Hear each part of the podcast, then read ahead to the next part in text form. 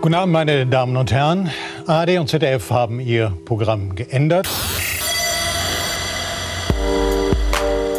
Um ein weiteres Mal die Ohren der geneigten Hörer an ihren neuartigen Rundfunkempfangsgeräten zu erfreuen mit einer Stunde unwahrscheinlich unterhaltsamen Gelabers, vorgetragen wieder einmal von Malik Aziz aus Aachen. Hallo und guten Abend. Hallo, zweimal waschen hilft immer noch nicht, sie stinken. Patricia Kamerata aus Berlin. Ich bin ein Webcomic. Hallo und herzlich willkommen. Ich bin auch ein Webcomic. Mein Name ist Markus Richter und ich habe anderthalb Stunden äh, vor dieser Sendung in einem Jura-Podcast verbracht. Mein Kopf raucht, meine Worte sind unklar und falls ich im Laufe dieser Sendung einfach mit dem Kopf auf den Tisch falle, bitte ich das zu entschuldigen. Es würde wahrscheinlich auch gar nicht so doll auffallen, denn wir haben heute wieder eine Star-Gästin zu Gast und das ist Doris Aschenbrenner. Hallo und guten Abend. Hallo, ich wäre gerne ein Einhorn. Hm, wie ist es zu diesem Berufswunsch gekommen? Ja, das ist, äh, ist einfacher als die Alternativen. Ist das so? Ich habe ja gehört, dass äh, das Leben der Einhörner ist schwierig, denn sie werden andauernd von bösen Zauberern verfolgt und Ja, ähm, sollen geschlachtet werden aufgrund ihres ja, Horns. Magie und Regenbogen und so, dann ist, geht alles. Bist du heimlich diese, wie heißt das, My Little Pony Fan? Ja, mega. Ähm, also, aber das äh, ist, glaube ich, so eine Chaoskrankheit. Ich weiß nicht, man kann nicht ohne. Aber schlimmer ist eigentlich dieses Robot Unicorn äh, Corn Attack Spiel. Oh, das ist so großartig. Ja, und es macht süchtig.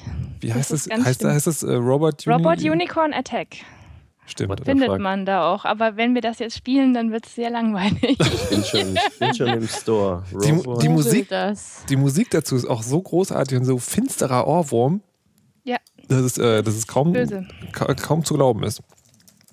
Ich muss das sofort auch- notieren. Es gibt auch zwei, scheinbar. Wie zwei. Robot Unicorn Attack 2. Ja, du musst Oh dann mein jetzt von Gott, denen, das kenn ich noch Von denen ist auch Monsters Ate My Condo. Das, Das- habe ich so exzessiv Das gespielt. ist nämlich Adult Swim. Mhm. Ähm, solltet ihr beides spielen, es ist beides großartig. Installiere. Malik, du sollst jetzt Tschüss, konzentriert Malik. podcasten. Das geht so nicht. Der kann Du musst beides. mitsingen, bitte. Ähm, aber eigentlich wollten wir heute über ein ganz ernsthaftes Thema sprechen. Denn die Stargästin des heutigen Abends, darf man das sagen? Darf man das heutzutage noch sagen? Kommt drauf an, was du sagen willst. Ist bei der SPD. Oh, Was? Hammer. Wie ist Ja. das eigentlich passiert? Äh, ja, man war so betrunken und man hatte. Nein, also im Endeffekt äh, bin ich schon immer politisch engagiert gewesen und die Frage war dann, zu welcher Partei gehst du? Äh, die CSU kommt in Bayern jetzt ja wohl nicht so ganz in Frage. Ähm, die Grünen waren damals noch bei uns für Studiengebühren. Ähm, ja, so. Und dann ist das passiert. So, also so richtig klassisch mit äh, irgendwie erst getrunken und dann eingetreten. Das ist der klassische Eintritt, ja. Ja, kannst du es anderweitig empfehlen? Also ich meine, äh, ich sollte es äh, tatsächlich anderweitig empfehlen, aber momentan nach der aktuellen Geschichte ist das immer so ein bisschen schwierig und ich bin da auch sehr frustriert. Äh, ich Stichwort VDS.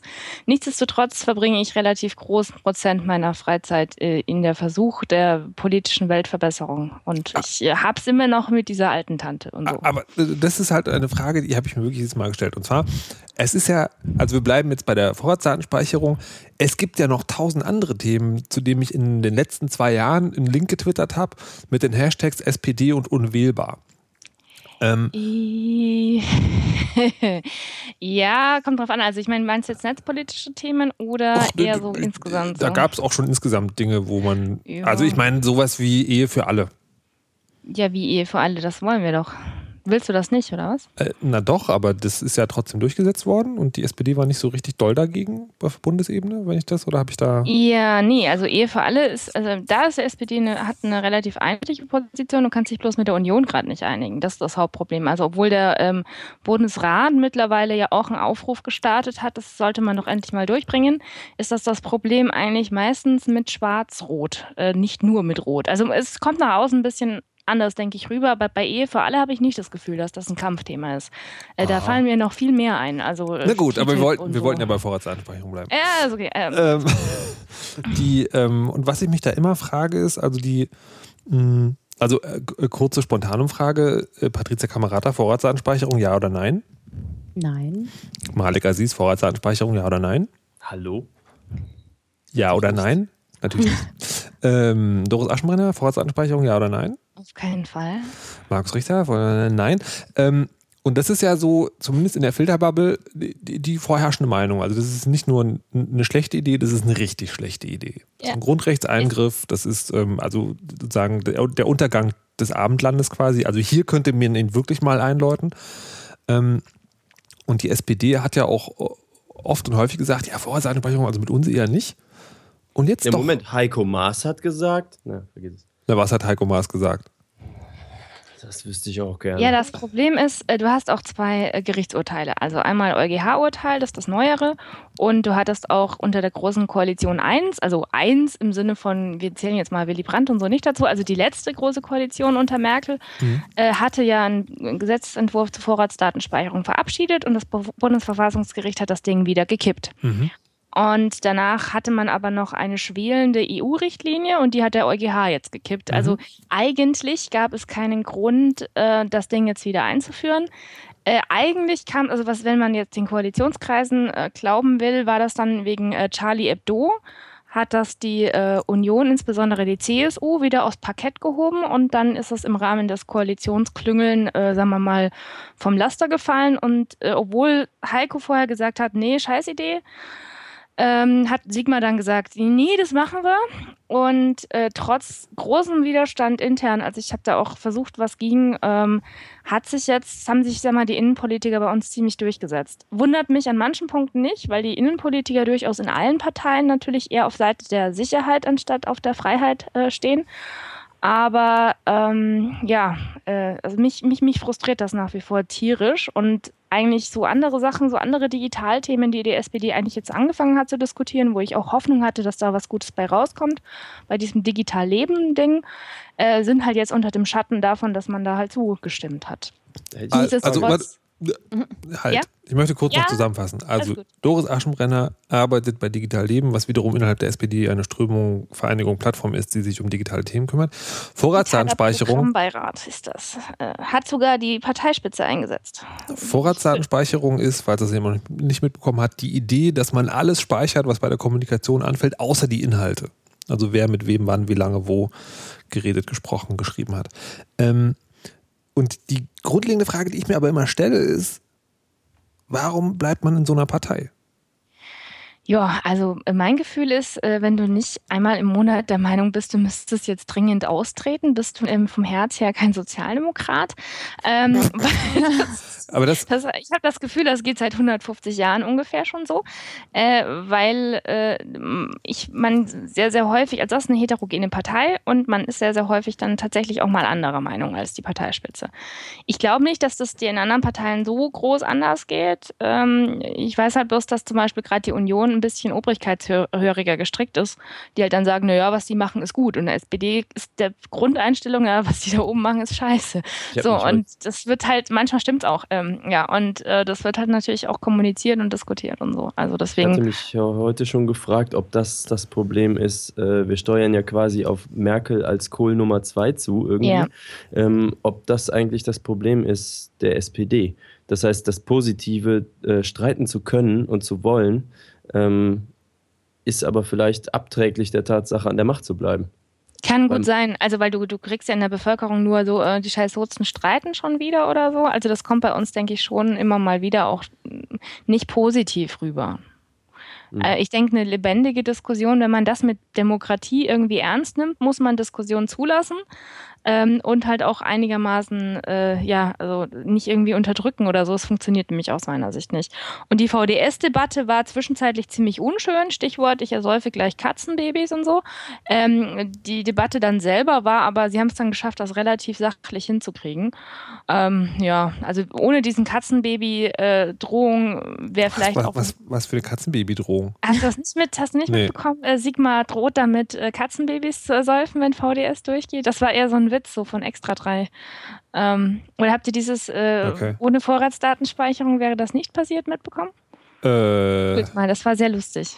Aber äh, egal, Rande, ja. äh, das äh, im Prinzip ist äh, intern diskutiert worden, dass man das jetzt unbedingt äh, durchstimmen muss. Und dann sind einige Leute, sagen wir mal, so staatstragend, dass sie das dann halt deswegen tun, obwohl sie warte mal. inhaltlich nicht dafür sind. Aber bei all dem, was du sagst, erstellt sich bei mir also der Eindruck, du siehst die SPD als eine Partei, wo sozusagen intern diskutiert wird und dem zugrunde liegt, es könnte möglicherweise auch anders ausgegangen sein. Ja, definitiv.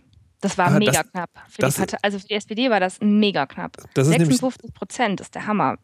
Naja, aber es, ist, es, hat, es hat halt letztlich funktioniert und von außen gesehen ist halt die SPD die Partei, die halt irgendwie seit langem nicht mehr wählbar ist und dieses Vorratsdatenspeicherungsding ist halt so Ja. das, das letzte. Und das da, letzte. So da- nach dem Motto, dann, jetzt haben wir euch Hartz IV gerade mal so ein bisschen verziehen ähm, und jetzt kommt die nächste Scheiße. ja, Äh, ja, ich verstehe das. Nichtsdestotrotz muss man sich angucken, was äh, der, der restliche, also welche Alternative hast du? naja, ich, Und der hat, äh, das- einer deiner Parteifreunde hat ja gerade auf deine SPD.de, deine Parteifreunde, das ist ja. total fieser, wenn man das sagt. Also es gibt eine Seite, deine Die SPD.de. Steigerung von Feind, du weißt das, gell? Nee, das weiß ich nicht. Äh, der hat geschrieben, ähm, er würde, also über- er ist tatsächlich ernsthaft im Überlegen, Merkel zu wählen, weil die macht Ja. wenigstens verlässliche Politik. Ja, aber das ist, also ich meine, das ist momentan, ich habe den, den, den Beitrag auch gelesen. Ich habe bloß noch keine Zeit gehabt, eine Erwiderung zu schreiben, weil er da relativ viel über einen Kamm schert. Das ist immer noch kein Grund, Merkel zu wählen. Ähm, das, Das- äh, das das, soll, er, er soll er privat machen, wie er Bock hat, aber ähm, macht doch, also ganz ehrlich, das ist ja genau das, was du versuchst momentan, äh, diese, diese, diese Starre von, oh, wir entscheiden nichts und legen die Hände in den Schoß.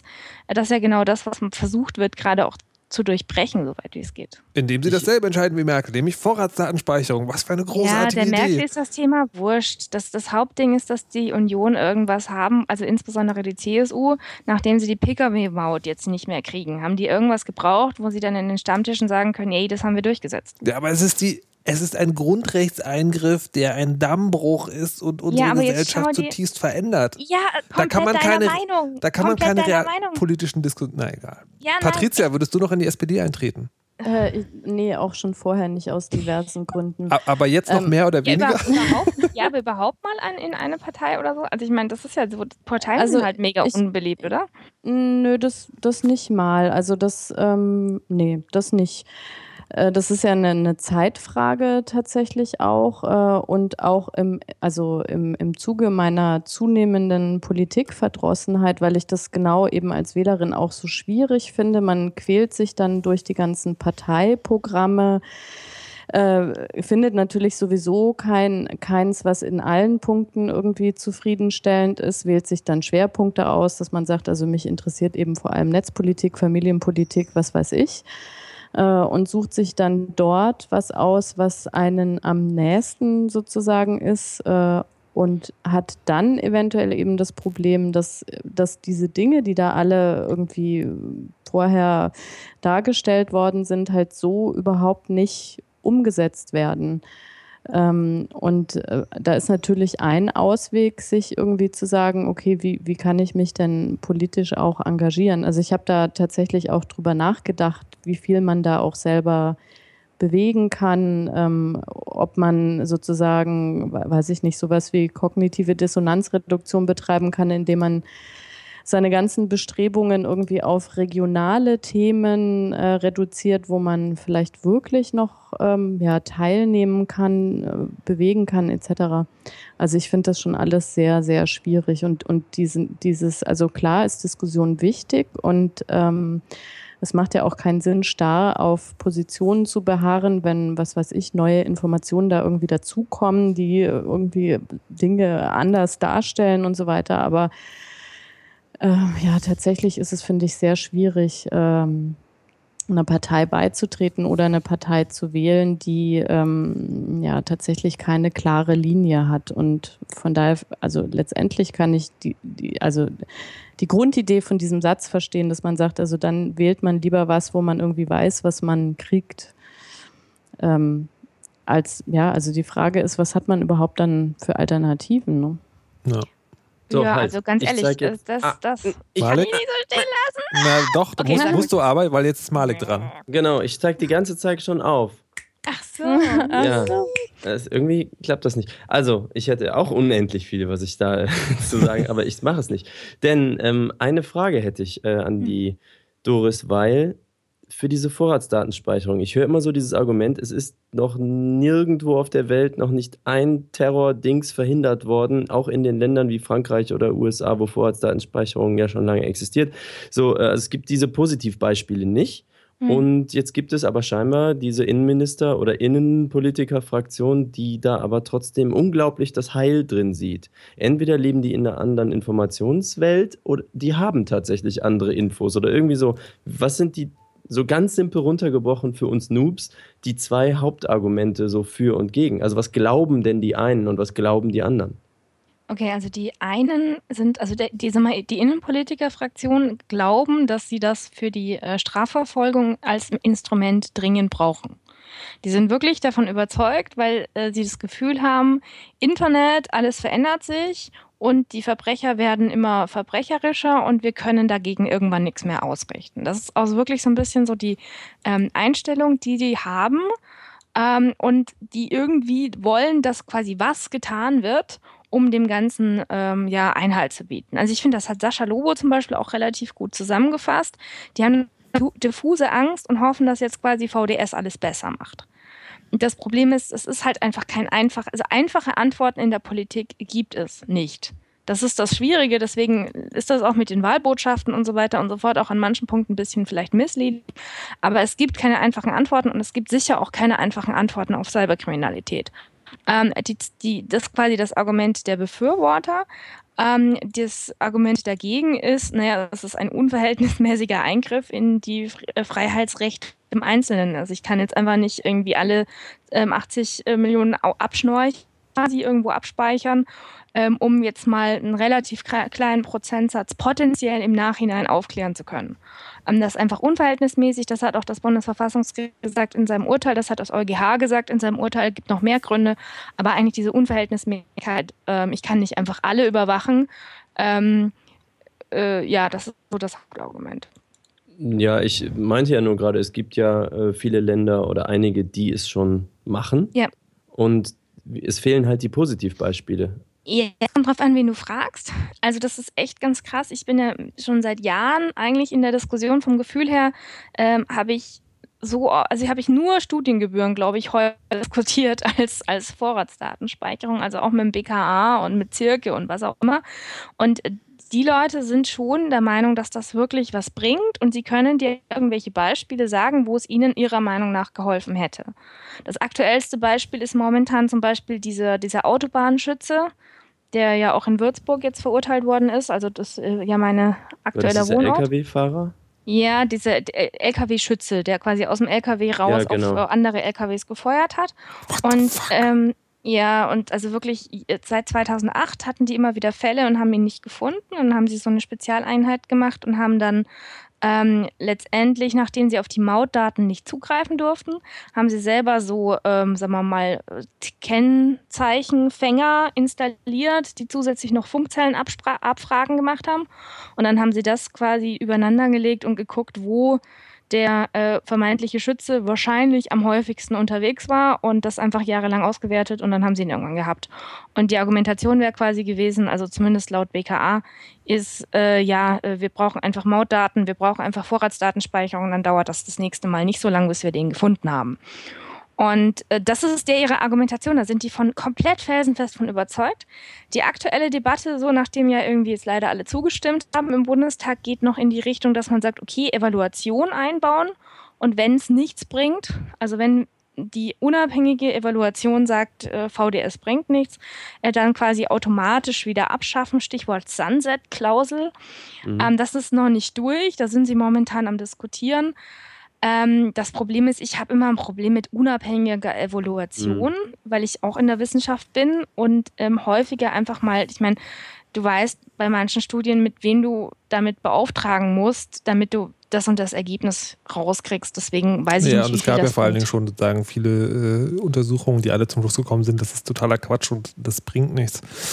Naja, also ich, ich, kann, äh, ich kann zur Vorratsdatenspeicherung nur empfehlen, sich äh, die, die letzte Rechtsbelehrung anzuhören. Äh, Rechtsbelehrung mhm. 25, da habe ich mit Thomas Schwenke drüber gesprochen. Und ein das, Podcast von das dir. Ist, das ist ein Podcast von mir. Ähm, und da, das war ganz lustig, weil ähm, wir schaffen es eigentlich immer, sozusagen uns auf die juristischen Teile einer Diskussion, auch wenn sie aktuell politisch ist, zu konzentrieren. Mhm. Und das ging in dem Fall aber nicht. Und Thomas hat nochmal richtig krass ausgeholt, was auch ungewöhnlich ist für die Rechtsbelehrer und hat zu sagen, hinunter in den soziologischen Abgrund, der hinter der juristischen und politischen Debatte lauert, geguckt. Und das ist ganz schön mh, hm, erschreckend eigentlich. Also kann ich jedem nur raten, sich das mal anzuhören. Und danach stellt sich mir wieder die Frage, wie kann man überhaupt, also ist, ich kriege das halt im Kopf tatsächlich nicht zusammen. Also in, das erwartet, glaube ich, auch niemand von dir. Also ich krieg's nee, nee, auch noch nicht nee, für mich zusammen. Die, äh, wie man sozusagen, wie man weiter ähm, für so eine Partei dann arbeiten kann. Also das, ich kann, ich ja, kann, ich, ich kann, kann selber, ich kann selber den, sozusagen das, das nachvollziehen, woher das vielleicht kommt, aber ich, Jetzt schau dir mal die Alternativen an. Also der Punkt nee, ist. Die, äh, äh, nee, nee, das geht, es, geht, das geht gar nicht darum. Das finde ich auch eine gefährliche Sache, das zu sagen, dass man sagt, na schau dir mal die Alternativen an. Der Punkt ist, wenn ich für eine Partei bin, weil die gegen die Vorratsdatenspeicherung war und dann verrät sie das, dann kann ich aus zwei Gründen für diese Partei nichts mehr tun. Nämlich einerseits, weil sie inhaltlich total falsch liegt und mhm. andererseits, weil sie in dem Thema, von dem sie weiß, wie wichtig es ist, gelogen hat. Na, das wenn ist der krass. Partei die hat ja an der Stelle dann kannst ja. du ja dafür arbeiten, dass das wieder, das Pendel wieder in eine andere Richtung schwingt. Ja, aber das ist halt seit Jahren nicht passiert, das ist ja genau der Punkt. Ja, Moment. Also meine bayerischen Delegierten, ich habe ein sehr ausführliches Schreiben gegen VDS geschrieben ähm, und äh, die bayerischen Delegierten haben mit äh, Dreiviertel Mehrheit gegen VDS ja, aber das gestimmt. hilft halt nichts. Also der, der, ja, der, der Punkt bringt ja, ja, nichts. Also weißt du, das, nee, genau, das, das alleine schaffst du äh, auch keine großen Würfe. Man muss halt dann an manchen Punkten Nö, zusammenarbeiten und diesmal hat es einfach noch nicht gereicht. Ja, äh, es, es hat, gibt ja noch so ein paar andere Themen, warum. Nee, gibt es nicht. Das, der Punkt noch? ist sozusagen, nee, der Punkt ist sozusagen, ist, meine Lebenszeit ist begrenzt. Ja. Und die SPD ist keine Partei, die man ändern kann. Und das ist sozusagen, das war nicht nur jetzt so, das ist ja, ja. Das ist ja jetzt nur der Tropfen. Mhm. So, wenn ich mir vorstelle, wie viele Jahre es dauern würde, um sich zu engagieren und aus der Partei eine Partei zu machen, die Dinge tut, die ich für sinnvoll halte, dann kann ich mich vielleicht tatsächlich eher in mein privates Leben zurückziehen und sagen, ich gucke, dass es mir so gut geht wie möglich und lasse die anderen CDU wählen und ähm, habe dann wenigstens meine Lebenszeit nicht verschwendet. Und das, also der, der Punkt das ist folgendes. Ich, nee, lass ja, mich bitte ausreden. Nein. Ja, äh, der Punkt. Ich ne, habe auch noch was. Ja, gleich. Der Punkt ist sozusagen, das finde ich eine gruselige Idee, weil ich die nachvollziehbar finde und weil die Politikverdrossenheit erklärt. Mhm. Patricia. Was mich an dieser ganzen Thematik ja total beschäftigt, ist, warum interessiert es keine Sau? Ja. Also das würde ich gerne verstehen lernen. Da, also das erschüttert mich persönlich immer so, weil man befindet sich ja da auf Twitter und im Internet in so einer Bubble, wo alle irgendwie wissen, was Vorratsdatenspeicherung ist und irgendeine Meinung dazu haben, die halt meistens ist, wir sind irgendwie dagegen. Aber wenn man aus dieser Internetbubble irgendwie rausgeht, einen Schritt dann kümmert es einfach niemanden. Und das ist mir wirklich rätselhaft. Warum ist ich das so? Ich habe eine Idee. Ja, sag mal. Da wäre interessant, ob die Doris auch der Meinung ist. Ich glaube, ähm, wenn man sich überhaupt für Politik in der Tiefe interessiert und kurz hört, was das ist, ja, ähm, Polizei kann quasi überall im Internet, diesem geheimnisvollen Internet, alles so mitlesen und wenn der Verbrecher irgendwas macht, dann wird das so eine Weile gespeichert und dann kann man das kurz nachgucken. Und das ist ja super geil weil dann sind wir alle sicher. Denn ich habe ja nichts zu verbergen, ne? der Klassiker. Du bist Und es, ähm, es gibt diese, ähm, ich glaube, es gibt noch nicht diesen Negativfall. Es gab eine VDS, die ist unglaublich missbraucht worden.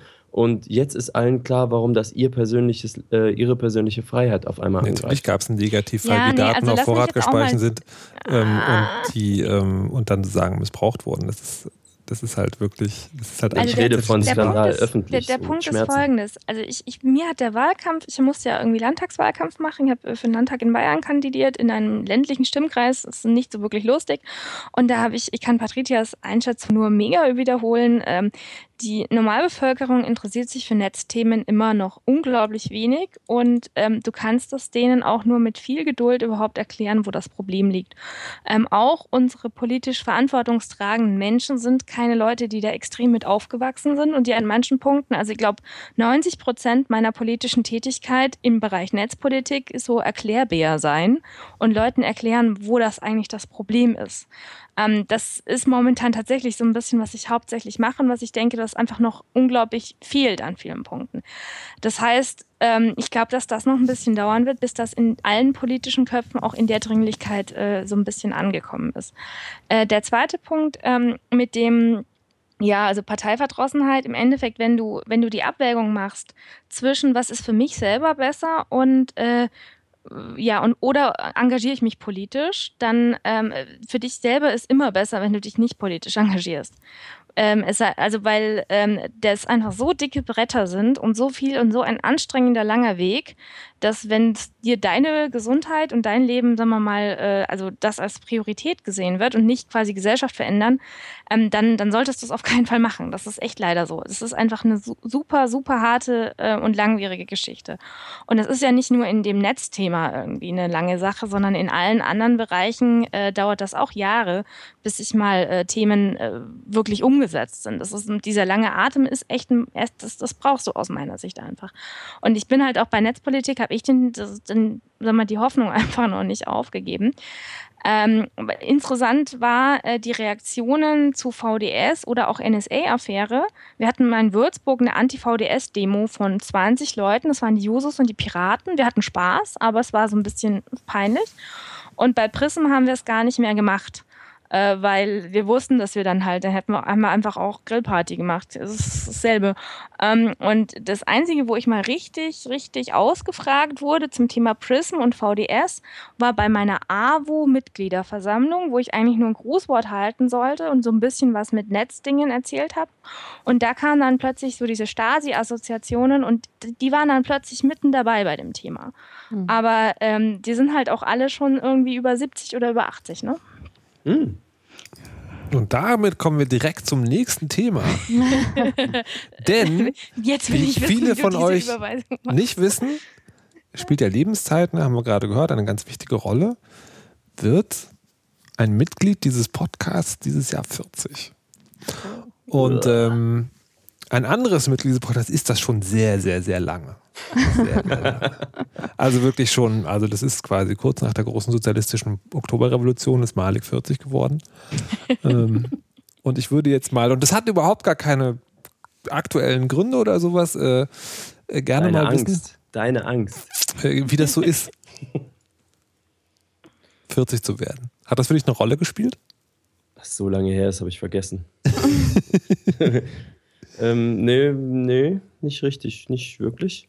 Ich glaube 30 mehr oder so. Ich kann Echt? mich nicht so richtig erinnern. Ähm, ja, es ist vielleicht ein bisschen, äh, liegt an, mal, vielleicht bin ich ein Sonderfall. Äh, einerseits werde ich ständig noch als Student angesprochen und irgendwie auf 27 geschätzt. Mhm. Ähm, einfach lange Haare haben scheint zu helfen. Und, ich habe ähm, auch lange Haare und werde nicht als 27-Jährige geschätzt. Meinst du, wenn du die Kinder dabei hast, ist das kontraproduktiv? ähm, also das ist das äh, ja, dann musst du halt so Heavy Metal Klamotten anziehen und auf Bühnen rumschreien, dann wird's besser. Wirklich. Okay. Mach einfach mal. Mhm. Ähm, also das ist das eine, so dass ähm, und ich bin immer schon mit Abstand oft der Älteste in meinem Freundeskreis. Also unser Schlagzeuger zum Beispiel ist 21. Das ist halt so. Das ist ja halb so alt wie du. Ja. Ich hatte öfter schon halb so alte Menschen in meiner Band. Krass. Aber es ist kein so großes Gefälle, weil man hat so einen Themenschwerpunkt und das, wir reden da sogar auch drüber. Mich interessiert das auch. Das ist so, bin ich für, also frage ich den so, bin ich für dich jetzt so ganz weit weg, so Vatergeneration oder eben nicht? Und so, und der meint so, nee, irgendwie, nö. Also deswegen, ich glaube, mein Umfeld und weil ich halt so ein bisschen Rock'n'Roll-Nerd, Designer, Freiheiten lebe, Freiberufler, Freiheiten, bin ich also, ich habe keine eigenen Kinder oder sowas. Ich bin also nicht in diesem Erwachsensein-Drill so drin, ähm, ich glaube, dass das eine Rolle spielt. Und dadurch hat sich also mein Leben nicht irgendwie verändert. Ich bin immer noch in mir drin, sitze ich so und gucke so raus und denke so, boah, ja, wenn ich mal erwachsen werde, dann mache ich wirklich, das ist aber ja, so ein Gefühl, das ist so, wenn ich mal erwachsen werde, dann mache ich so bestimmt so vernünftige Sachen. Und dann habe ich eine Frau und zwei Kinder und baue ein Haus und arbeite bei der Sparkasse. Irgendwas in mir wartet noch so darauf, auf dieses Erwachsenwerden. Aber ich war gerade auf einem Drei-Fragezeichen-Event und hatte das Gefühl, alle 500 Leute um mich rum, denen ging es genauso. Eigentlich sitzen wir noch da, spielen mit Lego und hören drei ja. Fragezeichen. Aber ich frage mich, ob das irgendwem tatsächlich anders geht, weil ich habe das ganz oft auch bei so wichtigen Lebensentscheidungen, dass ich irgendwie in dem Moment, also natürlich möchte ich das an sich irgendwie selber entscheiden, aber man hat ja immer so hin und her und Pro und Contra und dann kommt man irgendwie manchmal nicht so richtig ast rein zu einer Entscheidung und dann denke ich, habe ich immer das Gefühl, eigentlich, warum kann jetzt bitte nicht mein Papa das für mich entscheiden. Der ist erwachsen und ich bin doch irgendwie noch so klein und kann doch solche schwerwiegenden Entscheidungen gar nicht treffen. Ähm, und also ich, ich, wenn man sich so unterhält mit anderen, ähm, also ich habe einen, glaube ich, relativ altershomogenen ähm, Freundeskreis. Ähm, da geht's, also ich, ich kenne da wirklich niemanden, der so das Gefühl hat, ich bin total erwachsen. Also selbst wenn diese Faktoren ähm, ja alle abgehakt sind, die du jetzt genannt hast, ne? so Kinder und mhm. äh, festangestellten Job und äh, was weiß ich, Wohnungs-, Hauskauf, was auch immer. Das sind ja einfach so Themen, die in einem gewissen Alter dann eine Rolle spielen. Aber selbst da habe ich nicht das Gefühl, dass es dazu beiträgt, ähm, sich tatsächlich erwachsen zu fühlen. Also ich habe bei mir sogar manchmal den Verdacht, dass ich Kinder habe, damit ich Kindersachen machen kann. Also so als ähm, äh, Erklärung, also als, nee, wie sagt man, als äh, sozial akzeptierte ähm, ja, Ausrede mehr oder weniger, weil es gibt ja wirklich so ähm, Orte wie zum Beispiel Legoland hier in Berlin, da darf man als Erwachsene ohne Kinder gar nicht hin. Oh, Diskriminierung. Ja. Gibt also in Bayern auch eins, Gerontismus. Ja, ja, aber hier darf man eben nicht. Ja also da muss man ein Kind dabei haben. Es gibt, glaube ich, Erwachsenenbauabende extra, so Workshop-mäßig irgendwie, aber sonst halt nicht. Nice. Und das ist für ganz viele Sachen so. Also ich glaube, ich würde mir ein bisschen doof vorkommen, halt in den Freizeitpark zu gehen ohne Kinder, aber ich habe ja welche und ähm, dann kann ich dann mich noch großzügig geben oder mehrere Eis auch ausgeben. Uh, Eis! ja, und deswegen so dieses Erwachsensein. Hm. Aber hat sich das also auch nicht... Nicht, ich finde, ich find, das ist so eine State-of-Mind-Sache. Also ich war auch schon mal verheiratet, da war das viel krasser mit dem Erwachsensein Aha. als jetzt so. Wieso? Also was hat, ja, was hat das also dieses, auch wirklich so dieses, ne, so dieses klass, krasse ähm, Schema, in das du so reinrutscht, so oh, über Kinder nachdenken, Haus fest haben, festen Job haben, scheißen so und dann, äh, dann war ich irgendwie entschieden, dachte ich mir, okay, juhu, es gibt doch Leben. Also ähm, das ist jetzt nicht böse oder so, aber das äh, war schon wieder krass äh, zurück von diesem, ich muss jetzt erwachsen sein und ich muss jetzt Bausparpläne machen und so ein Scheiß. Also es hat mir gut getan. Okay. Es gibt Wie? einen Nachteil, aber der hat nicht mit der 4 zu tun. Ähm, also ich glaube, jetzt so sportlich, körperlich und so war ich, glaube ich, noch nie so fit wie 30, 32. Und ab da ging es eher abwärts in so ganz winzigen Schritten. Dann kriegst du irgendwo mal ein graues Haar und das ist noch nicht so wild und so. Aber ich merke zum Beispiel ab 40 oder so im letzten Jahr, ich bin jetzt 41, also so im letzten Jahr ähm, ja, du kriegst Haare da, wo du keine haben willst und verlierst welche, wo du sie eigentlich gern hättest. Und es ist so, ja, dieses 40er Bäuchlein, was man so kriegt, ob man will oder nicht. Ähm, also ich mache die gleichen Dinge, aber mein Körper macht nicht die gleichen Dinge. Mhm. Sowas nimmt zu. Und das Aber heißt, das ist Frauen so. ist das ganz toll. Also ich habe zum Beispiel. Kuss des Todes. ich finde das ja total vorteilhaft. Ich fand es ja früher ganz schlimm, so mit 20 und bis 30 irgendwie so dieses ne, typische, wenn man irgendwie über die Straße läuft und Bauarbeiter einen irgendwie hinterher pfeifen oder man sonst irgendwie voll gelabert wird und so, das, das äh, gibt es nicht mehr mit 40. Also auch nicht mit 37 oder so. Das finde ich total super. Also mir haben die noch nie hinterher gepfiffen. Das musst du auch mal drüber nachdenken, warum. Aber äh, hatte, hatte sozusagen, hat, hat ansonsten die vier jetzt für dich überhaupt gar keine Rolle gespielt? Also im Na, Kopf? Doch, also ich, also, aber tatsächlich nur kurz. Also ich frage mich, ob das da manchmal so ein gesellschaftlicher Zwang ist, dass man über sowas irgendwie nachdenkt, ob jetzt irgendwie das Ende gekommen ist und so weiter. Mhm. Und natürlich merkt man auch solche Dinge, wie Malik gesagt hat. Also so, ich habe schon das Gefühl, dass so Gesundheitsthemen jetzt irgendwie auch anders sind. Ja, also und auch so, so Dinge wie, weiß ich nicht, vor zehn Jahren ähm, gab es das Thema Tod zum Beispiel überhaupt gar nicht in, in, in meiner Welt. Und plötzlich ähm, ist es halt anders, ja. Also äh, plötzlich gibt es halt Krankheiten und Tod und ähm, auch bei den Eltern halt oder im Umfeld ja. der Eltern. Ja, ja, ja. Meine ja. Mutter war auf vier Beerdigungen letztes Jahr. Ja. Ich weiß Genau. nicht, was, was bei mir halt so ist, ist denn diese, diese wellenmäßig, wer heiratet und wer Kinder kriegt. Und äh, wir machen das in den Vereinen und Verbänden, in denen ich aktiv bin, hast du halt, äh, kommt bei mir jetzt so der Punkt, dass du die Leute, die da gestorben sind und die beim Todes, äh, Todgedenken drankommen, dass man die dann kennt. Weil eine ganze Zeit lang kennt man die einfach nicht und denkt sich so, okay, da sind schon wieder Omas und Opas irgendwie nicht mehr mit von der Partie und so.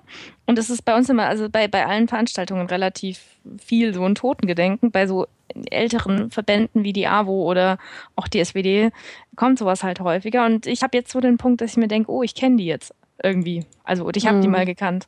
Mhm. Du bist 30, ne? Ja. Ja. Wie, wie- ist denn für dich eigentlich Pfirsich? Ist es noch total weit weg oder ist es der nächste Schritt? Oder wie, wie Ach, siehst du den nee, 40-Jährige? Ich sehe das relaxed, weil ich sowieso äh, vom, vom, vom Verhalten her nicht unbedingt alterstypisch bin. Das ähm, bringt auch die Politik mit sich. Äh, das, äh, ich will eigentlich älter eingeschätzt werden, als ich bin. Und die ganze Zeit, also ich, was ich, äh, was ich ständig höre, ist, dass ich zu jung für manche Sachen bin. Und ähm, wenn der Punkt kommt mit 35 oder 40, dass mir das keiner mehr sagt, äh, freue ich mich schon drauf. Was? Zu jung für. Hä? Entschuldigung? Ja, für alles, natürlich. also, Also, ich, ich, ich bin halt, ich würde sagen, ich komme halt aus dem Radiobusiness und ich werde jetzt sozusagen langsam zu alt. Okay. Ja, nee, also in der Politik, also das wäre jetzt noch Platz in so einer roten Partei. Nein, Quatsch. Aber ähm, äh, wir hatten da vorhin schon drüber, dass das für mich nicht in Frage kommt. Aber äh, tatsächlich, ich habe mit unter 30 für den Landtag kandidiert und das, was du am häufigsten hört, ist, ja, ja, warte mal noch ein bisschen, äh, du bist zu jung. Okay, und äh, in der Regel ist so, dass du ab, also so, wenn du ein frühen Mandat kriegst, dann eher so mit 35 oder so. Bist du Aber- denn zu jung gewesen, deiner Meinung nach, jetzt rückblickend? Also Das ist immer die Frage. Also ich habe so viel gelernt. Äh, Ich habe auch viel gelernt, wo ich weiß, äh, ich weiß nicht, ob ich diesen Scheiß nochmal tun werde. Ähm, ja, ich weiß nicht, ob das mit Alter was zu tun hat. Das hat sicher was mit äh, ja, Erfahrungen. Manche Erfahrungen musst du machen. Also ich habe äh, ganz krasse Sachen hinter mir, wo ich mir denke, so, okay, so schlimm wie damals wird es nicht wieder. Mhm. Und das, äh, das, das hilft. Äh, Dann geht man auch in so einen Podcast rein und denkt sich, ach, schlimmer wird's nicht. ähm, aber da, da würde ich tatsächlich nochmal fragen wollen, die, ähm, weil das klingt so, ne, man ist halt lange dabei Ja. und dann äh, ist man irgendwann alt genug, um auch die wichtigen Sachen zu machen. Was ich, was ich bei anderen, also vor allen Dingen Firmen, relativ häufig erlebe, ist sozusagen, dass die Leute aus dem eigenen, Laden am wenigsten zählen und dass sozusagen, wenn die gut dotierten Stellen ähm, be- besetzt werden, dann holt man jemanden von außen. Mhm, Aber das hat, glaube ich, nichts mit dem Alter zu tun.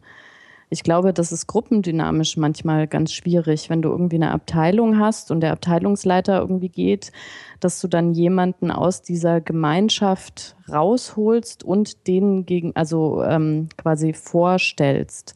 Das ist, glaube ich, der Grund, warum da anders vorgegangen wird. Ja, und Prophet im eigenen Land ist immer eine scheiß Ja. Idee. Ja, genau, aber Also da, das da frage so ich mich das halt zu sagen, wie ist es wie ist denn in der Parteipolitik? Also hast du da jetzt gute Genau. Chancen? Oder Also, das ist, also der, ich bin in der falschen Partei für Bayern. Also das, äh, ne, das ist jetzt ein wenig schwierig, weil so viel haben wir gar nicht zu verteilen. Ja. Ähm, und äh, das ist bei mir auch jetzt nicht die vorderste Priorität, da unbedingt jetzt was in Anführungszeichen davon zu Okay. haben, weil ich bin Informatikerin, ich kann mich auch anders beschäftigen. Und, es, und es gibt auch noch so ein paar Leute, die mich, glaube ich, auch ganz, gern beschäftigen. Das ist Hm. also nicht, das, da bin ich, habe ich weniger, weniger Stress, als man vielleicht mit einem anderen äh, Berufsbackground haben müsste. Äh, ich würde halt gern mitreden. Und das ist das, was man dann irgendwann feststellt. Ähm, die nehmen dich bis zu einem gewissen Punkt ernst. Auf manche Treppchen hat man mich jetzt irgendwie auch schon draufgehoben. Ähm, aber so richtig, richtig was ändern kannst du dann ab einem gewissen Punkt nur noch mit Mandat. Und selbst mit Mandat kannst du noch nicht Hm. so viel ändern.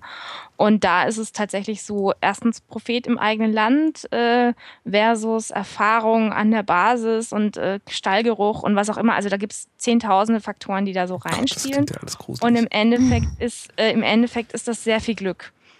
also Okay, ja. unglaublich viel Glück. Verstehe. Und was ich halt gut fände, ist, wenn ein paar jüngere Menschen dabei wären. Auch von den Jüngere meinst du Parteien. jetzt 30-Jährige? Jüngere meine ich jetzt unter 50.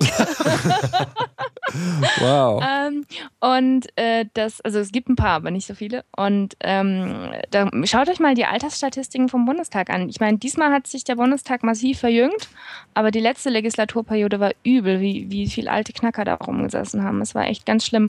Und wenn du 30 Jahre im Parlament gesessen hast, hast du halt vielleicht auch manche Sachen dafür nicht mehr die Energie also das ist jetzt auch nicht böse gemeint, weil es einfach so ein 50 bis 60 Stunden Job, wenn du das eine Zeit lang gemacht hast, irgendwann kannst du nicht mehr. Das ist ja in jedem Job so. Also wir haben einen relativ jungen Mitarbeiter, den bewundere ich wirklich für den Enthusiasmus, den der immer noch hat. Also was der immer glaubt, was er alles noch reißen und verändern und toll machen kann und so. Ja. Also da, da komme ich mir dann immer vor wie so eine Oma in so einem Schaukelstuhl und denke immer so, ja Junge, mach mal. Ist ja schön, wenn man so enthusiastisch ist. Genau, renn ja. mal gegen die Wand. So, das denke ich mir mir aber auch schon bei vielen Sachen, wo ich aber weiß, ich habe das einfach vor zwei, drei Jahren auch schon gemacht. Also das, gegen die Wand muss offensichtlich jeder rennen. Keine Ahnung. Naja, ich who think they can change the world will change the world. Oder wie war das? Mhm. Von tausend schafft es halt einer, aber wenn es keiner versucht, kommen wir auch nirgendwo hin. Naja. Also ich, äh, um, um nochmal auf die 40 zurückzukommen, ich finde das schon, ähm, ich finde das schon eine krasse Zahl, weil das ist wirklich so diese ganz vielen doofen Gedanken, die so total kalenderblattmäßig kriegen. Aber zum Beispiel ne, mit 30, also 30 war mir total egal. Also so richtig derbe. Das habe ich also null mitbekommen. Und ich, ich überlege gerade, woran das denn liegt. Und ich glaube halt tatsächlich, das sind dann so, das sind dann so abzählbare Dinge. Also zum Beispiel doppelt so alt wie 30 werden, wenn jetzt nicht gerade irgendwie dir ein Klavier auf den Kopf fällt, tendenziell eher kein Problem. Doppelt so alt wie 40 werden, hm, kann schon schwierig sein.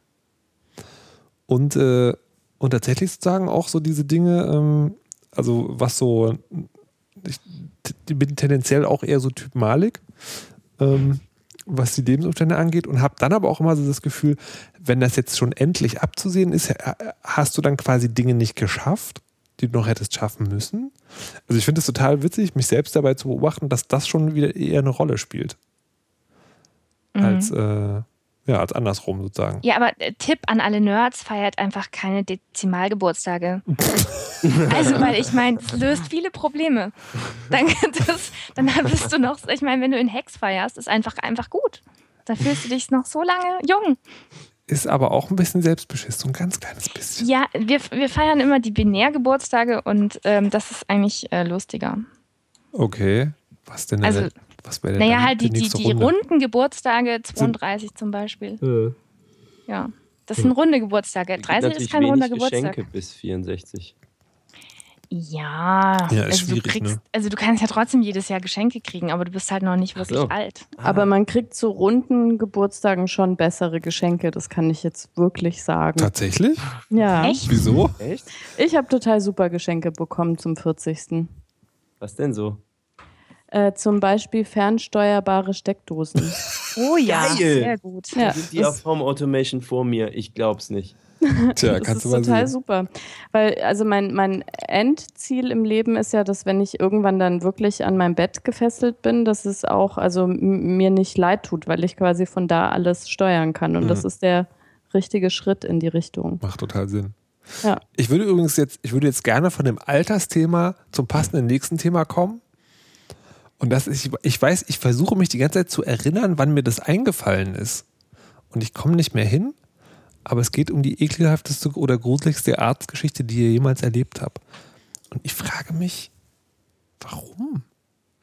Warum? Es hat viel mit Alter zu tun, wahrscheinlich, weil nee, nee, du auch so an so einem Geburtstag hatte, wo jeder schon seine Wehwehchen erzählt hat. Nee, nee, das war tatsächlich so, das war eine ganz fiese Geschichte, die mir, glaube ich, jemand erzählt hatte und die ich jetzt irgendwie nicht mehr zusammenkriege. Aber ich kann, ich kann sozusagen den, den werten Hörern meine, meine eigene Lieblingsarztgeschichte erzählen. Und zwar hatte ich mal ein, ähm, ein Knie, das war angeschwollen von Flüssigkeit und das wurde punktiert. Das heißt, dem wurde die Flüssigkeit entfernt. Und dazu wird eine Kanüle in die Kniekapsel gestochen. Und das wird natürlich betäubt. Und das fiese Gefühl, was dabei hatte, war tatsächlich nicht Schmerz, sondern das Gefühl, wenn eine Kanüle von unten an deine Kniescheibe kratzt. Das ist so ein krass ekliges Fremdkörper in deinem Körpergefühl, dass ich mich heute noch schüttele, wenn ich nur daran denke. Mir fallen jetzt sexuelle Anspielungen ein, aber gut. Mit Kniekehlen, die von. Nein, das wollen wir nicht. Äh, Was? Fremdkörper Schnell, das ist live, gesagt. mach irgendeinen Ton, Musik. Nie, nie, nie, nie, nie. Habt ihr auch eine schöne Gruselgeschichte? Nee, ich, ich hab, soll ich nicht eine ermunternde Geschichte erzählen? Weil man hat ja vor manchen Untersuchungen immer so Angst, Mhm. ähm, die vielleicht dann auch im fortgeschrittenen Alter kommen. Und ich möchte hiermit Werbung machen für Herzkatheteruntersuchungen. Das ist total super. Also es ist ein bisschen eklig, äh, aber wenn man halt noch nicht ganz so alt ist, können die, also die müssen, wenn man alt ist, müssen die über die Leiste rein. Und da habe ich schon oft gehört, dass es sehr unangenehm ist. Mhm. Ähm, aber wenn man noch so jung ist wie wir und äh, in Verlegenheit kommt, ähm, dann geht das irgendwie über den Arm. Und dann wird am Handgelenk die Hauptschlagader aufgeschnitten, Holy ein kleines shit. Stück. Und dann schieben die einen Schlauch äh, durch die Ader quasi zum Herzen hin. Nochmal zum Und- Thema Werbung machen, ja. Ja, und da, da, also man hat dann so links von sich einen Monitor, wo man ähm, also das alles sehr schön sieht, weil irgendwie Kontrastmittel vorher gespritzt wird und äh, dann, ähm, ja. Äh, genau, und ähm, ich habe ein, ein Mittel bekommen, das äh, unter irgendwie Scheißegal-Tropfen äh, mir angepriesen worden ist. Und ähm, das war auch tatsächlich so. Also der Arzt hat dann gesagt, so, das ist jetzt ein bisschen unangenehm, wenn ich sie da aufschneide. Ich habe auch gar nicht mitbekommen, ob das irgendwie lokal betäubt worden ist oder so. Ähm, aber er meinte halt, also es ist unangenehm, aber das ist ihnen dann echt ziemlich egal. Und so war das auch. Also das war mir wirklich ziemlich egal. Und äh, Eigentlich Ich willst du war- Werbung für Drogen machen. aber eigentlich ja. Und aber ich war wirklich auch fasziniert, dass man halt so in seinen Körper reingucken kann. Also das finde ich immer wieder toll bei so ekligen Untersuchungen, dass man halt äh, Dinge sehen kann, ähm, die man sonst nicht sehen kann. Aber Schlagader aufschneiden, oh Gott, Aber der Gedanke ist ich total wirklich gruselig. Alles, ne- also ich fand das total faszinierend. Auch man kriegt ja so einen Druckverband, das sieht aus wie so ein Schwimm, also bei Kindern so Schwimmärmchen, nur halt am Handgelenk und das Mhm. ist halt richtig prall mit Luft.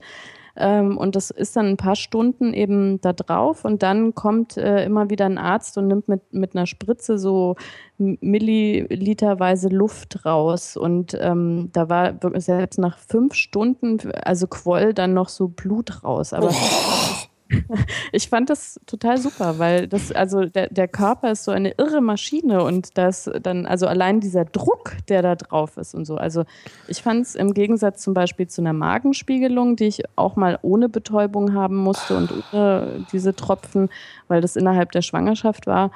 Ähm, also Katheter, also kann man gerne dreimal im Jahr machen. Alter.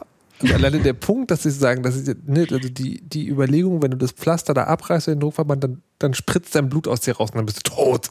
Ja. Weil Das, allein das fände ich so gruselig. Oh, alter Schwede. Noch einer? Hm? Ja gut, aber ich meine, du, du hast ja schon Kinder gekriegt. Wie viel hast du? Äh, äh, äh, zwei eigene. Gut, also ich meine, ich glaube, dann braucht man überhaupt über krasse Sachen. Also ich habe das ja noch nicht hinter mir, aber ich denke mir, das ist eh das Krasseste, was man so machen kann. Aber das Deswegen. ist auch toll. Das kann ich auch sehr, sehr empfehlen. Ja, das sagen dann alle Mütter, die schon Mütter sind, aber der Weg dorthin. Dann erzählen sie Also- von den zwölf Stunden Schmerzen, die sie hatten. E- und- Exakt im Mundung. Ja, aber auch das ist ja man, also man hat ja selten so eine, also diese Erfahrungsmöglichkeit. Und ich fand speziell bei der ersten Geburt zum Beispiel die Presswehen, die waren natürlich total krass, also ganz schrecklich. Aber die Wehenpausen, die waren toll. Also da habe ich mir echt gedacht, das, so, so muss Heroin nehmen sein. Und ich war total enttäuscht. Also es war, ich kann mich erinnern, ich habe auf so eine große Uhr geguckt, es war irgendwie fünf vor acht, also am Abend. Und die Hebamme hat mich irgendwie motivieren wollen und meinte, so um acht ist das Kind da. Und dann dachte ich, ja scheiße, das sind nur noch zwei Presswehen. Weil ich halt diese Wehenpausen, das, also ich, ich ja, also ich fand das total faszinierend. Ja, ja, ja, ich bin voll der Suchtcharakter und alles, was so außerkörperliche Erfahrungen mit Hormonen und Neurotransmittern, ich bin dabei. Oh Also ich fand Könnt ihr das was super. erzählen von Altersvorsorgeuntersuchungen mit Finger im Po oder auch äh, eine Augenoperation, bei der ich wach war? Nee, aber- die Augen, aber die das- Augen-OP musst du erzählen. Nee, Weil aber, das aber, da, aber, da, aber da möchte ich super. tatsächlich, also von wegen Finger im Po. Das möchte ich tatsächlich kurz. Also Johnny Häusler hat auch mal einen sehr schönen Blogartikel zugeschrieben. Er hat mal das komplette Programm. Aber schön, dass du gesagt hast, ich hätte nie gedacht, dass ich darüber mal öffentlich reden würde. Aber ich war mal, ähm, wegen einer anderen Sache beim Arzt. Und das war dann so, wo sie gerade hier sind. Weißt du, ich lag da so rum und, hatte, dann wird ja so alles schön so abgetastet, ne? ist, also, ist alles okay, sind da Knöllchen drin, ne, ne, ne? Und dann lag ich so, jetzt legen Sie sich mal auf die Seite, entspannen Sie sich mal. Und ich merke so, rup, und ich so, was? Entschuldigung? Und so, ja, mit Ihrer Prostata ist alles in Ordnung. Ich so, ähm, gut, dass Sie das nicht Aber voll unaufregend, ne? Ich war ja. ein bisschen enttäuscht. Meine Freundin ja. war dabei und das war mehr so mit äh, kopfmäßig die Beine spreizen, die Hände an so ein Ding ranlegen. Ich dachte so, ich mache doch so meine Jokes, ich so, jetzt wird's gut und so. Und irgendwie, fupp, fupp, vorbei, was? Hä? Wie, das war's jetzt? Meine. Oh. Die Augen-OP-Sache, die finde ich sehr faszinierend. Die solltest du nicht der Hörerschaft äh, vorenthalten. Ja? Also ja. ähm, erstmal muss man sagen, ich habe eine ähnliche Weltsicht wie du, so die Körpermaschine und ich finde das super faszinierend. Ich komme auch aus einer Arztfamilie, vielleicht kommt es daher. Ähm, und dann, ich hatte im rechten Auge einen grauen Star. Das ist was, was man kriegt, wenn man alt ist. Äh, ich habe vorher bekommen. Ihr seid auch alle dran, genau. Und dann kriegt man äh, quasi die Linse aus dem Auge rausoperiert. So, die wird also mit Ultraschall innen drin kaputt geschossen und dann schneidet man ein Loch seitlich ins Auge rein, saugt diese alte Linse ab und steckt eine neue Plastiklinse rein. So. Genau. Und ich dachte so, aha, mh, bin also hin äh, mit meiner Mutter, weil man darf nachher nicht Auto fahren oder irgendwie sowas. Und ähm, bin dann da rein, habe da so ein paar Tröpfchen bekommen. Also eine ganz Kurzbetäubung ist das nur. Und äh, war aber mega entspannt. Ich bin nicht gestresst mit Spritzen und OPs und so. Ich will immer nur Videos davon haben. Ich bin also sehr neugierig. Ja, und dann war es so, dann äh, habe ich nicht gemerkt, wie ich weggedämmert bin und bin aufgewacht und es war mitten in der OP. Und ähm, ich so, boah, voll geil. Ich hatte wahrscheinlich auch so scheißegal Tropfen, aber ich fand es einfach nur voll spannend. Und äh, habe dann also mit dem, das eine, das linke Auge war bedeckt, das rechte wurde operiert. Und dann habe ich also mit dem rechten Auge was gesehen. Oh und das sah, also man spürt überhaupt nichts. Also kein Druck ziehen, überhaupt nicht so wie Zahnarzt in Schlimm oder so. Es ist einfach es ist mega entspannt. Du siehst nur halt seltsame Dinge. Nee, wirklich. Ich kam da raus und ich habe gesagt, das war entspannender als jeder Tag in den Thermen, in dem ich je war. Wirklich, das ist mega. Das ist so wie du kriegst einen Kopf massiert. Das ist voll gut. Äh, also auf jeden Fall lang. Halt, dass dein Auge Schade, ist, dass so. du nur zwei Linsen hast, hat, die man. Äh das ist wirklich ärgerlich. Ähm, Vielleicht sollte die SPD da mal was machen. Cyborg, ja, Linsen für alle. Ja, also was ich aber erzählen kann, ist, was man sieht, wenn einem im Auge herumgeschossen wird. ich sterbe hier gerade. Echt? Ja, du. Ähm, vielleicht möchtest du kurz mal weghören. wir machen das mit den Hörern aus. Ähm, also es ist erstmal schwarz-weiß, weil es relativ dunkel ist. Ähm, stellt euch vor, das ist mein Bild dafür. Ihr liegt ähm, auf dem Boden eines Swimmingpools, wo Wasser drin ist. Also ihr habt so ein Atemgerät dabei, also ihr könnt, ihr seid nicht im Stress, sondern ihr liegt da und guckt nach oben. So, ihr liegt auf dem Rücken, guckt nach oben bei Nacht. Das heißt, man sieht oben so ein paar Wasserreflexionen, es ist aber quasi alles nur Grautöne. Und ab und zu fährt auf einer Straße in der Nähe mal so ein Auto vorbei. Man sieht also irgendeinen wirren Lichtreflex. So, das ist das, was man eigentlich sieht, weil fokussieren und so geht ja nicht ohne Linse und äh, so und ähm, spürt gar nichts. Also ist überhaupt nicht unangenehm. Ich war auch äh, total begeistert, muss ich sagen. Also ich hätte am liebsten äh, Videos aus so Multicam-Ansicht gehabt, aber gab es leider nicht. Und ähm, ja, irgendwann ist dann halt so, ähm, dann stecken die die neue Linse, die klappen die so zusammen, die ist halt weich, dann schieben die die durch diesen Schlitz in der Seite des Auges, also so da so rein, merkst du alles nicht. Und ähm, ja, und irgendwann klappen die die dann halt auf und gucken, ob der Sitz passt und so. Und dann sieht man auch nicht direkt richtig gut irgendwas. Die bedecken das Auge dann auch schnell wieder. Ähm, und dann kommt man noch, weiß ich nicht, 10, 20 Minuten war ich noch auf so einer Aufwachliege danach. Aber es war eigentlich quasi dann vorbei. Ich fand's, ich kann einfach nur sagen, du läufst da 20 Minuten später raus und ich habe mich noch nicht mal ausgezogen für diese OP. Ich habe wirklich nur so einen Kittel über mein normales T-Shirt bekommen äh, über meine Schuhe nur so zwei Plastikdinger gestülpt. Also man, das ist nicht so Krankenhausaufenthalt und sowas. Die machen 60.000 von diesen OPs im Jahr in Deutschland. Das ist die meiste, häufigste OP, die es gibt. Mhm. So, weil alte Menschen halt trübe Linsen bekommen und dann kriegen die halt eine neue. Also das, das fand Plan, ich. Oder? Bitte? Das ist dein Plan, dass das regelmäßig passiert. hält die, wie lange hält die denn jetzt? Also hat die irgendwie so eine Wahrscheinlich länger als ich. Zeit? Ah. Nee, nee, also normal wird das nicht nochmal operiert. Ist das, Das eine ist das, künstliche ich- Linse oder ist das irgendwie organisches Material oder Schweinehaut oder was? Nee, nee, das ist eine künstliche, eine Plastiklinse, Fresnel-Linse. Ähm, das sind diese geringelten Linsen, die man manchmal in der Rückscheibe von so einem Van oder sowas sehen kann, Mhm. damit die mehr nach hinten sehen können. Wisst ihr, wie ich meine? Die sehen so Mhm. aus, so Du kannst nach hinten gucken? tausend konzentrische, so tausend konzentrische Kreise, die machen halt den Fokus dann irgendwie. Also ich bin auf dem rechten Auge quasi jetzt alterssichtig. Mein rechtes Auge kann nicht mehr fokussieren. Es ist also starr eingestellt auf eine Brennweite, wenn man so will. Wie eine Kamera, an der du halt nicht mehr vorne die Brennweite einstellen kannst.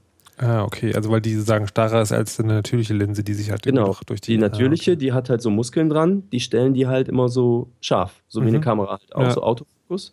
Ah, danke. Ähm, Diodenschein äh, postet gerade in unseren Chat äh, Fresnel-Linse einen Wikilink. Ähm, übrigens, Diodenschein ist der beste Mensch der Welt und der beste Hörer, den wir je hatten, den Wieso ich je denn? hatte. Der hat mir, äh, da, ich schweife kurz ab, aber ich sage nur Danke, Status Hackintosh. Ich habe angefangen, dieses Ding zu bauen, habe eine LED an einem Kabel da dran kaputt gemacht beim Modden und äh, eine ganz spezielle LED, die keiner hat in Aachen und so. Und äh, er hat dann gesagt, was, so ein Kabel baue ich dir. Hat er mir einfach äh, gestern so ein Kabel gebaut, gestern in die Post geworfen und ich nehme an, morgen kommt es und äh, hat mir quasi äh, das Blinklicht an diesem Hackintosh gerettet. Sehr Super schön. geiler Typ. Vielen Dank. Folgt ihm, folgt ihm, Ed Diodenschein. Nein, folgt Twitlik. Aber Doris, Ja, Möchtest ich, du auch noch etwas überlege gerade. Illustres ich überlege beitragen? gerade. Also, ähm, also ich glaube, so ein Punkt, äh, weil ihr das mit dem, mit dem Scheiß mit, mit Finger im Po und Kram erzählt habt, das muss ich jetzt tatsächlich nochmal äh, loswerden, was die politische Message ist. Ich hatte das bei einer Pille danach Untersuchung, dass sie irgendwie so volles Programm durchgezogen haben. Und da Aha. war ich so ungefähr 15 und äh, bei Ärzten, die ich nicht kannte und hatte danach dann irgendwie so ein halbes Jahr mega die Panik vor allem. Ähm, und, wie jetzt vor äh, allen Ärzten oder was? Ja, vor so allen Sachen. Also ganz schlimm. war? What? Und äh, ja, weil die, also bei der Pille danach musst du definitiv solche Untersuchungen nicht machen. Die waren aber der Meinung, man müsse.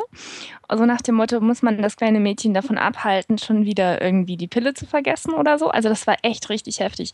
Danach war ich echt äh, so, äh, ich bin da noch nicht so weit gewesen, dass ich da irgendjemand verklagt habe, aber das war schon einfach übelst heftig.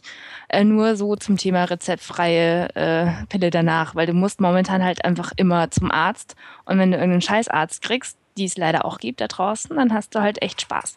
Und wenn du dann irgendwie noch minderjährig und äh, scheiße, ich habe die Pille ver vergessen, äh, scheiße, ich will nicht schwanger werden, so mit 15 ist das nämlich auch nicht so lustig, ähm, dann äh, kann dir das schon echt äh, Probleme Aber, bereiten. aber waren, Enthaltung. waren, das, waren das die, äh, Malik, du gerade, ähm, waren das sozusagen, waren das die, die Art der Untersuchung, die, die krass waren? Oder waren die Ja. einfach sozusagen un... Auch die sind es gibt nette, es gibt unnette. Also das Problem ist, du musst ja irgendwie, du vergisst das ja, also ich vergesse das immer im Urlaub. Ähm, und ähm, dann bist du bei irgendwelchen Ärzten, die hast du noch vorher noch nie gesehen und bist da irgendwo so in der Notaufnahme, wirst so zwischengeschoben und kriegst dieses blöde Rezept. Ähm, und die, ja, keine Ahnung, das kommt so ein bisschen drauf an, wo, auf was die so Lust haben, dich zu untersuchen.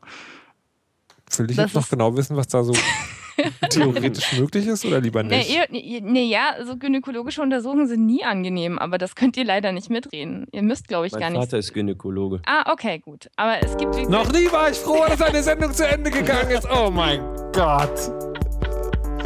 Um Gottes Willen. Alter Schwede. Das war schlimm. Ich danke recht herzlich für die Teilnahme an dieser Sendung. Ich möchte jetzt auch gar nicht mehr weiter über das Thema. Können wir bitte wieder über Politik reden?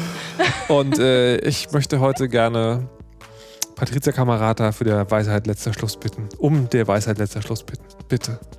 Oh nein, warum? Das, ich, kannst du nicht einfach mir das ersparen? Also, das muss man doch vorher ankündigen. Ich bin so unspontan. Geht schlafen. So soll es sein. Bis zum nächsten Mal. Tschüss. Mhm.